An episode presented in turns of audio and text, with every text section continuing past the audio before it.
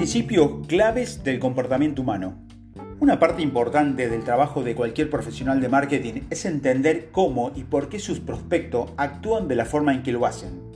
Hacemos nuestra investigación de palabras claves, elaboramos nuestro cliente ideal y monitorizamos en qué lugar de las páginas de nuestro sitio es más probable que hagan clic. Pero esto no termina aquí. ¿Qué hay de la psicología detrás de las conductas de sus prospectos?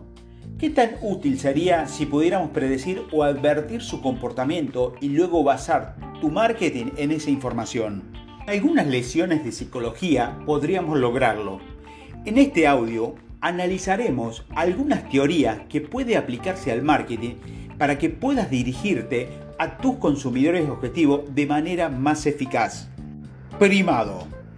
¿Alguna vez has jugado el juego que una persona dice una palabra y la otra debe responder inmediatamente con lo primero que se le ocurre? Más o menos así funciona el primado. Te expones a un determinado estímulo que afecta el modo en que responde a otro estímulo. Por ejemplo, dos grupos de personas que leen la palabra amarillo seguido de cielo o banana. Debido a que los seres humanos hacemos una asociación semántica entre la fruta y su color, el grupo amarillo banana reconoce la palabra banana más rápidamente que el grupo amarillo cielo reconoce la palabra cielo.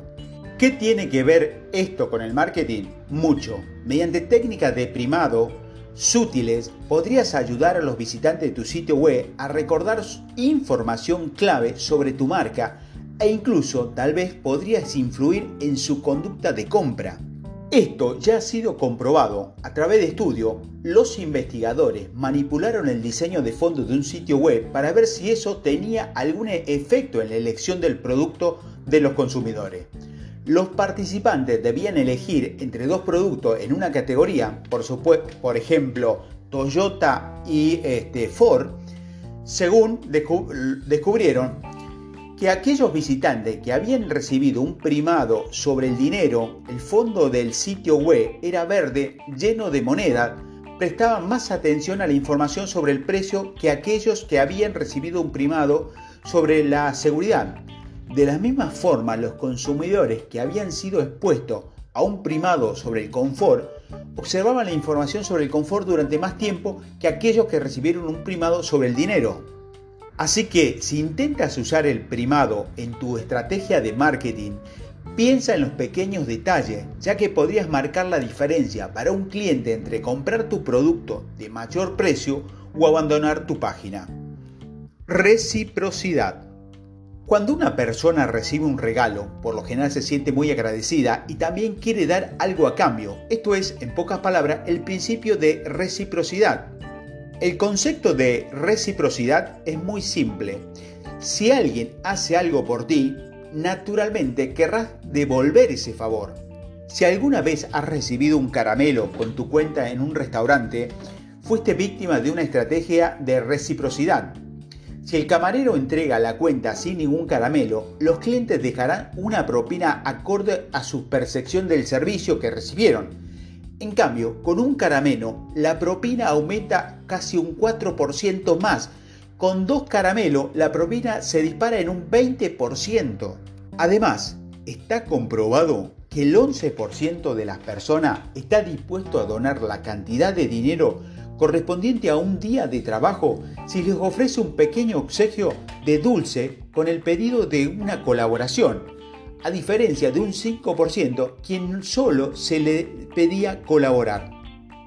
Hay muchas formas en las que puedes aprovechar el principio de reciprocidad en tu estrategia de marketing. Antes de pedir algo a, tu audiencia, ofrécele primero un regalo, o sea, algo gratis. No es necesario invertir demasiado dinero en el obsequio, puede ser cualquier cosa, como una sudadera con el nombre de tu marca, un fondo de escritorio gratuito, una valiosa experiencia en un tema difícil. Incluso algo tan simple como una nota escrita a mano puede tener un gran efecto en establecer una reciprocidad. Solo asegúrate de ofrecer ese regalo antes de pedir algo a cambio. No solo las personas estarán más dispuestas a seguir adelante con tu solicitud, sino que además presentarás una buena imagen de tu empresa. Así podrás establecer lealtad a la marca y generar una comunidad de promotores de tu marca. Comparación de pares y demostración social. Cuando la empresa de servicio de software Opower quiso alentar a las personas a reducir el consumo energético en los hogares, le dijo, sus vecinos están disminuyendo su uso de energético y comparó los números del consumo de energía en los vecindarios. Esta táctica resultó en una reducción del 4% en el uso doméstico, a diferencia de usar simplemente el eslogan, ahorra energía para ahorrar dinero, que no generó ningún tipo de disminución en el consumo. La comparación de pares se conecta con la teoría de la demostración social, que es la influencia positiva que se genera al descubrir que otras personas están haciendo algo en particular. Esta influencia puede hacer que alguien piense que debería hacer lo mismo que el resto de sus pares. La mayoría de los profesionales de marketing ya conocen este concepto, pero es muy importante, por eso hay que tenerlo muy en cuenta. Si no lo sabes, la demostración social es la teoría que establece que las personas adoptan las creencias o acciones de un grupo de su agrado o de confianza. En otras palabras, es el efecto yo también. Piensa en un incómodo baile de secundaria. Nadie quiere ser el primero en entrar a bailar a la pista, pero cuando alguien rompe el hielo, todos quieren unirse. Este deseo de pertenecer no desaparece cuando nos ponemos más viejos y perdemos la vergüenza por nuestros pasos de baile. Una forma sencilla de aprovechar al máximo la demostración social es en tu blog. Si aún no lo haces, comienza a utilizar botones para seguir y compartir en redes sociales que muestren la cantidad de seguidores que tienes en tus cuentas o el número de veces que se compartió tu contenido. Si esos números están en un lugar importante, ya en varios de tus usuarios compartieron tu post, es muy probable que aquellas personas que se encuentren más adelante que tu post también lo quieran compartir. Si quieres aplicar esto mismo a tus correos electrónicos o páginas de destino, muéstrale a tu prospecto cuántas personas con su misma profesión han descargado una plantilla o un ebooks.